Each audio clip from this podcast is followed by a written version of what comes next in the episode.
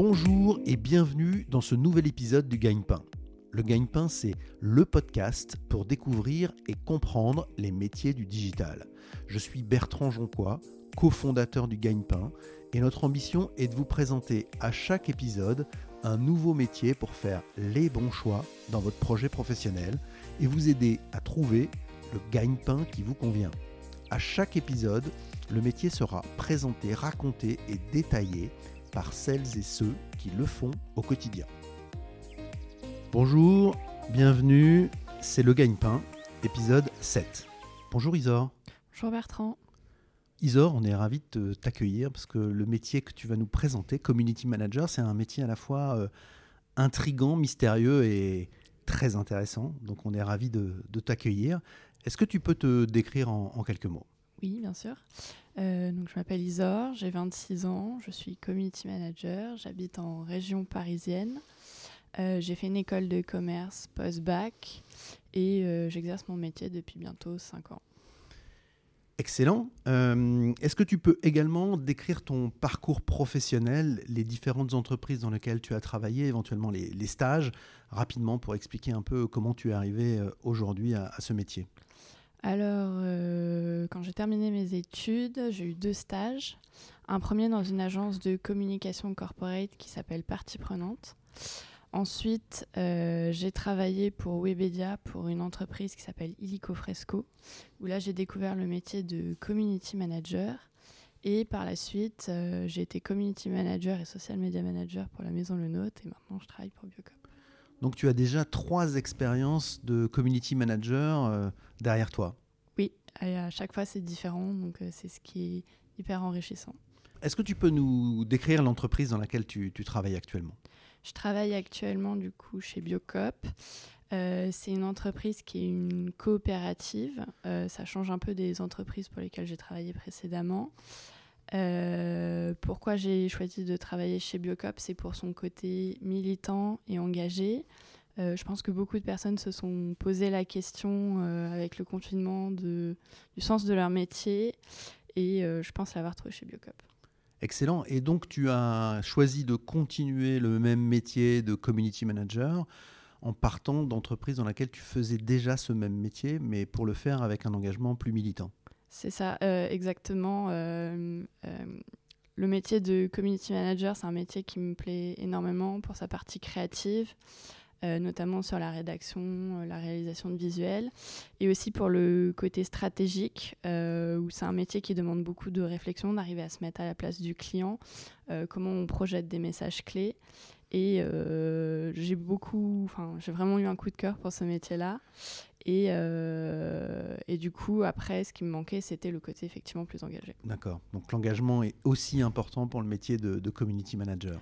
Pas forcément, je pense qu'après c'est plus un, point qui, m'est propre et qui est peut-être propre aussi à ma génération, puisqu'on a beaucoup de, enfin, notamment en école de commerce, moi j'avais des cours euh, d'éthique, et euh, c'est quelque chose qui me parle, ou de se dire qu'on travaille pour une entreprise dont on est fier, euh, qui est engagée pour l'environnement, qui promouvoit une consommation peut-être plus, plus juste, moins nocive. Ok. Euh, est-ce que tu peux nous décrire euh, ton activité et tes missions quotidiennes en tant que community manager chez Biocop? Alors, en tant que community manager chez Biocop, euh, j'ai quatre missions principales. La première, c'est de créer des liens avec des communautés, puisque du coup, il y a plusieurs réseaux sociaux, notamment Facebook, Instagram, Twitter, LinkedIn, YouTube et Pinterest. Euh, donc ça se fait au travers des commentaires et des interactions. Il y a une partie aussi transmettre les messages euh, de l'entreprise. Euh, une dernière partie sur de l'optimisation, de vérifier les résultats et que tout fonctionne bien. Et après, on peut avoir des missions qui sont plus ponctuelles et propres à chaque entreprise. On peut travailler avec des influenceurs. On peut mettre en place des campagnes publicitaires. ça dépend un peu des entreprises. Donc c'est très riche en fait. Il y a aussi une importance de l'humain là-dedans tu y mets une partie de ce que tu veux dans ce métier. Oui, euh, je pense que c'est exactement ça. Un community manager, en fonction de sa vision, euh, il va forcément mettre une partie de sa personne. Ça se sent dans le rédactionnel, ça se sent dans les choix de visuels, ça se sent dans l'optimisation, à quel point on va euh, chercher à comprendre le client. Les stratégies. Il y a aussi, je pense, un niveau de compétence. Est-ce qu'on va rechercher le niveau de compétence? Donc moi, par exemple, pour les campagnes publicitaires, c'est une capacité que moi je suis allée chercher, mais des fois c'est sous-traité à des agences. pareil pour les influenceurs. Dans les tâches, dans les missions que tu effectues quotidiennement, quelles sont celles que tu préfères et quelles sont celles qui sont un peu plus barbantes? Alors moi j'aime beaucoup la partie idéation, euh, le fait de se mettre dans les chaussures du client et de, se demander est-ce que le contenu va lui plaire, comment il va réagir, euh, à quel moment il vaut mieux le poster, euh, quel est l'angle d'attaque pour les visuels, comment on arrive à susciter de l'émotion par les mots. j'aime aussi beaucoup interagir avec les clients quand ils posent des questions, de parvenir à leur répondre ou quand ils ont des doutes, des craintes, d'arriver aussi à apaiser ces sentiments-là. Et euh, pour la partie que j'aime un peu moins, je dirais que c'est peut-être aussi de la veille, puisque euh, par exemple pour Biocop, ça peut très vite monter en, volume, en commentaires. Il faut regarder sous toutes les publications, sur tous les réseaux sociaux, ça peut induire un, peu de stress. Et sinon, la partie reporting aussi, puisque ça, quand on n'a pas les bons outils, ça peut prendre 2 à 3 heures, voire même 2-3 jours. Comme tu as fait déjà ce métier dans, plusieurs entreprises, qu'est-ce qui t'a poussé à choisir ce métier de, community manager? Euh, je pense que j'ai choisi le métier de community manager parce que j'aime beaucoup rédiger. Euh, c'est un peu ma partie créative et c'est quelque chose qui, du coup, me donne de la satisfaction au quotidien.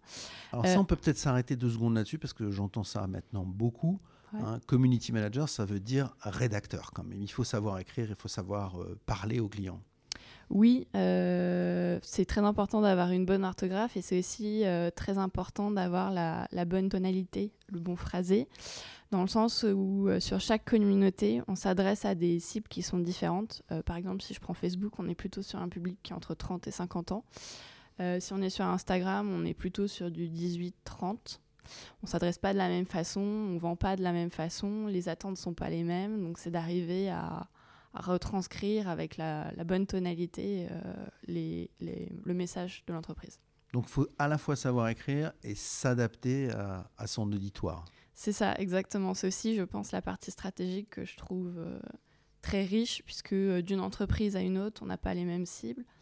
si je prends le cas de la maison Le Nôtre, c'était ça aussi qui était très riche dans mon expérience. on parlait à la fois des clients qui allaient en magasin, il y avait aussi une école, on s'adressait à des professionnels, peut-être le chocolatier qui habite à Toulouse.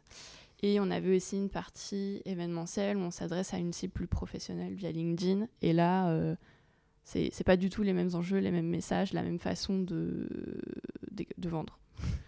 Donc dans ce métier, tu as dit que la première raison de ton choix, c'était la rédaction, l'écriture. C'est quoi les autres euh, éléments qui ont déterminé ce choix de devenir community manager? Euh, je pense que la partie stratégique euh, m'a beaucoup plu. Il y a quand même une, grande part de, réflexion de comment on se projette euh, tout au long de l'année sur des cibles différentes. je dirais aussi qu'il y a une, une, grande part d'autonomie. C'est un métier qui est assez jeune, qui n'est pas forcément très encadré dans les entreprises on peut vite gagner en responsabilité. Euh, c'est intéressant. Une partie créative aussi, parce que dans l'introduction de notre discussion, tu as parlé aussi de création. Oui. Euh, et donc la, partie créative, elle est aussi importante dans la, dans, la partie community management? Oui, la, créativité, c'est, je pense, un, des atouts, euh, c'est un, must. Euh, il faut arriver à se projeter à la place du client, mais il y a aussi la partie comment on rédige, la partie visuelle aussi. Je pense que c'est très important. Moi, pour moi, les réseaux sociaux, un bon post, c'est le visuel qui arrive à retenir l'attention quand on est en train de scroller sur LinkedIn, sur Instagram, sur Facebook. Et après, la personne, elle aura peut-être envie de lire le texte. Et du coup, c'est un très très gros enjeu.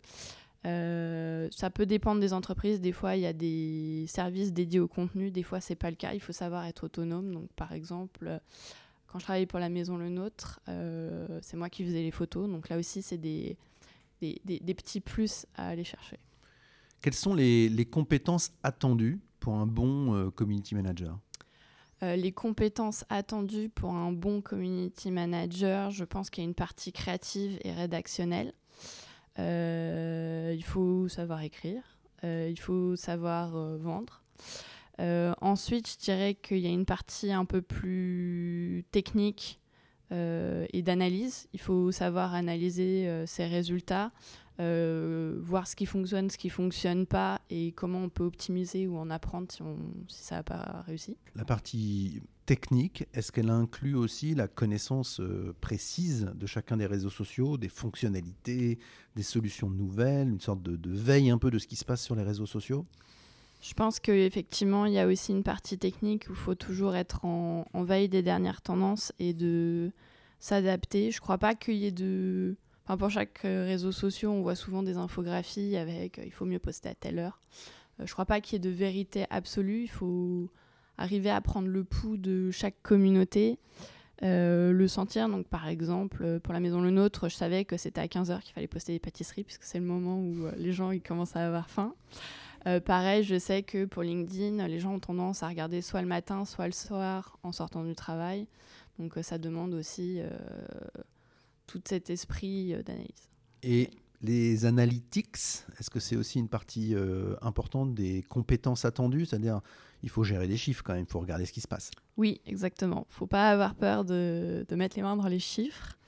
Euh, il y a certaines personnes qui ça peut faire un peu peur, mais c'est une partie qui est essentielle d'arriver à bien analyser les chiffres. De toute façon, je pense qu'un community manager est forcément amené à faire du reporting à sa direction, à son comité de direction, euh, pour expliquer euh, si les campagnes fonctionnent bien, euh, qu'est-ce qu'on peut faire pour optimiser. C'est aussi un accompagnement vis-à-vis des différents services pour promouvoir un événement, pour promouvoir un produit. Donc c'est important de, de suivre les données. ces données, c'est aussi une occasion d'optimiser par la suite, de comment on fait mieux les fois suivantes. Euh, c'est aussi euh, une façon de justifier les budgets qui sont investis, notamment pour la partie publicitaire, et euh, de demander un budget plus important l'année suivante. Il y a aussi une partie, me semble-t-il, commerciale, parce qu'on fait de la relation client, hein, c'est un peu du service après-vente d'une certaine manière. Est-ce que ça, c'est aussi une composante importante de savoir parler à ses clients? Euh, je pense que oui, les deux parties importantes, c'est effectivement euh, la partie relationnelle, puisque euh, community manager, si on le traduit en français, c'est manager de, communauté. Donc, on a en charge des communautés d'une entreprise. Donc, c'est d'arriver à échanger, de créer du lien. Donc, c'est une partie marketing quand même très importante. On est à la fois en amont des ventes, d'arriver à séduire et donner envie de créer une obsession vis-à-vis du produit. Et c'est aussi euh, service après-vente, puisqu'on a des nouvelles générations, des nouveaux usages. Euh, les personnes ne prennent pas forcément leur téléphone, on va pas forcément écrire un email, on a un besoin d'immédiateté. Et du coup, on peut aussi avoir euh, l'insatisfaction à gérer via les réseaux sociaux. Attention, QGP, la, la question gagne-pain, ça gagne combien un community manager? Alors, euh, un community manager, je pense que ça dépend de son ancienneté, de son emplacement euh, géographique, de l'entreprise et de son secteur, puisque euh, forcément, si on travaille en banque ou dans une entreprise du CAC 40 ou pour une toute petite structure, les budgets ne sont pas les mêmes. Moi, en moyenne, entre 0 à 3 ans, j'ai constaté qu'on avait des budgets qui allaient entre 26 000 et 32 000, et au-delà, plutôt 30 000, 40 000. On parle bien en cas euro annuel. Oui, exactement. Est-ce que tu as rencontré des difficultés et y aurait-il une difficulté dont tu voudrais parler dans, dans, ce métier de community manager? Alors, une difficulté que j'aurais pu rencontrer, euh, il y a une fois où euh, j'ai eu une mauvaise surprise quand j'ai organisé un, live sur Instagram avec euh, deux chefs pour la maison Le Nôtre donc Guy Krenzer et Claire Etzler, et j'avais jamais testé de live euh, à, deux personnes. Et là, c'est les problèmes techniques qui surviennent et qu'on n'a pas anticipé, où euh, le cadrage caméra était pas bien adapté. Euh, bah, on a eu un petit moment de panique, on a eu aussi des problèmes de son et bah, on en apprend. la fois suivante, on s'entraîne pendant une heure avant et on refait plus la même erreur. Quelle a été ta, plus grande surprise dans ce métier? Quelles, sont les choses que tu n'avais pas anticipées par rapport à, ce que tu as vécu dans tes expériences de, de community manager? Euh, le point que moi j'avais pas anticipé, c'est sur la partie droit à la déconnexion, où euh, un community manager, bah, il se débranche pas. Les communautés, elles ont tout le temps envie d'avoir une réponse, et du coup, ça peut être assez difficile d'avoir d'avoir le réflexe de, de décrocher, d'éteindre son téléphone. On reçoit les notifications sur le téléphone. Pour peu qu'on soit un peu impliqué et concerné et qu'on aime vraiment sa communauté, on a envie de répondre tout de suite. Et ça, c'est des problématiques qui ne sont pas encore très encadrées par les équipes RH. Est-ce que tu vois des différences entre le métier que tu imaginais et, ce que tu fais vraiment? Euh, la différence, je pense que c'est un métier qui est très idéalisé, un, peu glamour sur euh, gérer une communauté, euh, gérer les réseaux sociaux. c'est un peu un métier où on a l'impression que tout le monde peut le faire, que ça à tout le monde. J'ai même eu une fois ma tante qui m'a demandé Mais t'arrives vraiment à t'occuper toute la semaine? Et c'est un métier qui est idéalisé, mais sur lequel il faut prendre du recul il y a quand même des compétences qui sont nécessaires. Est-ce que c'est aussi influencé par euh, justement ces influenceurs? Parce que c'est quand même quelque chose qui brille, quelque chose qui attire un peu la, jeunesse. Est-ce que ça a un, impact sur euh, la différence entre ce métier et la façon dont réellement ça se passe? Je pense qu'effectivement, euh, il y a eu toute une vague d'influenceurs qui ont rendu ce métier très désirable. les gens ne voient pas forcément le travail qu'il y a derrière, que c'est des équipes pour un influenceur, notamment je pense aux youtubeurs, euh, ils réfléchissent à leur sketch, ils font des mises en scène, mais il y a aussi tout un travail de montage, de prise de son, de, euh, c'est très idéalisé et c'est souvent mérité. Il y a beaucoup de travail derrière, mais euh, les gens ont un peu l'impression que du jour au lendemain, ils peuvent devenir influenceurs. C'est aussi un peu, je pense, l'effet d'Instagram. C'est un peu facile, ça semble un peu facile. Ça, a l'air facile, mais ça, ça demande quand même, et je pense que beaucoup d'influenceurs le disent, ça demande de, de la dédication, ça demande de s'intéresser à une communauté, ça demande du temps. Euh, et les gens ne le voient pas forcément. On peut avoir des dérives, notamment avec la monétisation. On peut acheter des influenceurs, on peut acheter des likes. Mais euh, euh, n'importe quelle entreprise qui prend le temps de bien regarder, elle le détectera. Comment se passe ta journée dans ton métier de community manager?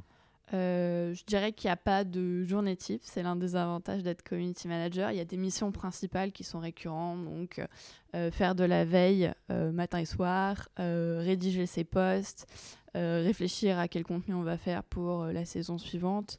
Euh, il y a aussi une partie d'analyse de toujours prendre la température, vérifier que ça fonctionne bien, qu'on part pas sur un bad buzz. Mais pour peu qu'on soit lassé de, l'une d'entre elles, en fait, on passe à la suivante. Est-ce qu'il y a des bonnes formations ou qu'est-ce qu'il faut faire comme bonne formation pour devenir un bon community manager?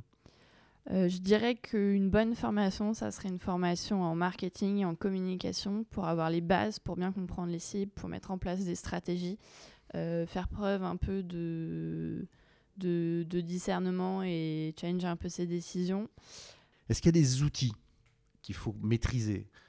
Pour, euh, pour être un bon community manager Alors, du coup, il faut maîtriser les réseaux sociaux, c'est un peu la base. Après, il y a des outils supplémentaires. C'est pas obligatoire, ça dépend aussi de l'organisation des entreprises, mais ça devient de, de plus en plus euh, vital. Donc, Photoshop, InDesign. On peut aussi avoir des notions de montage vidéo. Ça, c'est un vrai atout et ça, ça donne une vraie force à un, profil. On parle de Canva aussi pour simplifier les tâches? Oui, on peut aussi parler de, de Canva pour ceux qui n'ont pas envie de faire une formation. Quel est le mode de vie d'un community manager Quand je pose cette question, c'est Paris, province, déplacement, déplacement professionnel, euh, télétravail évidemment dans la période qu'on vit actuellement. Euh, on peut tout faire en tant que community manager. Tant qu'on a une connexion à Internet, on peut être au fin fond de la campagne, au bord de la plage. Euh, on peut gérer les réseaux sociaux. Après, ça dépend de la politique de l'entreprise.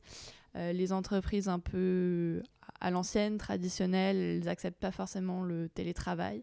Mais c'est là aussi l'avantage de 2020, ça remet un peu en question toutes toutes ces règles et ces habitudes. Isor, quels seraient tes, conseils pour ceux qui nous écoutent et qui veulent devenir community manager euh, le premier point, c'est de rester humble. Euh, on va pas euh, révolutionner la vie. Être community manager, c'est un métier comme les autres qui demande du travail. Euh, c'est d'enlever un peu le, glamour autour de ça. L'orthographe, de beaucoup faire attention, c'est très souvent testé en, entretien. Un autre point de s'informer, donc via des médias comme J'ai un pote dans la com, le blog du modérateur.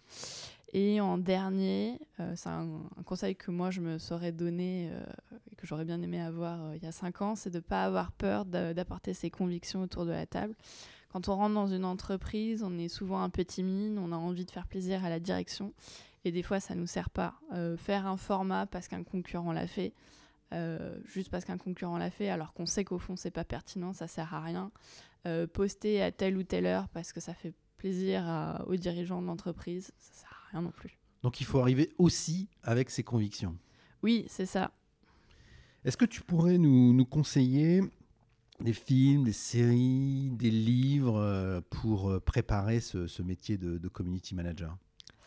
Alors, pour l'anecdote, c'est une question que j'avais posée à Mercedes Serra il y a 4-5 ans et qui m'avait conseillé deux très bons livres. le premier, c'est de Jean-Marie Dru, Le saut publicitaire, qui permet d'analyser différentes campagnes publicitaires avec un peu de contexte. Et je trouve ça bien comme première approche pour la partie idéation des réseaux sociaux, parce que la publicité, c'est quand même...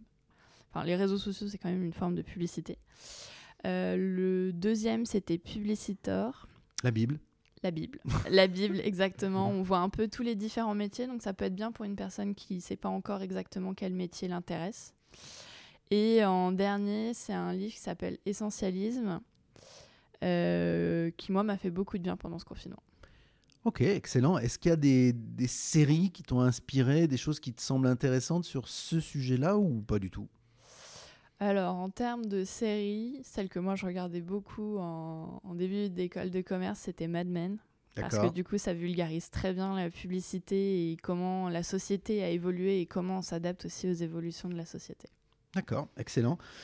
Euh, en conclusion, qu'est-ce que tu souhaiterais euh, ajouter, encore une fois, pour aider ceux qui nous écoutent à comprendre mieux ce, métier?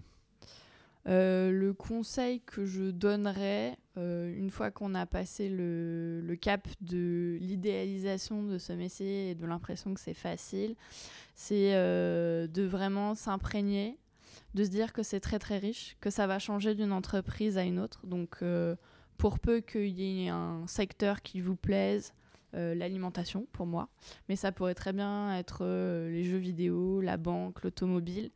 Euh, c'est un métier qui est très très riche. Je recommanderais au tout début de peut-être commencer par une agence de communication pour pouvoir justement tester avec différents clients.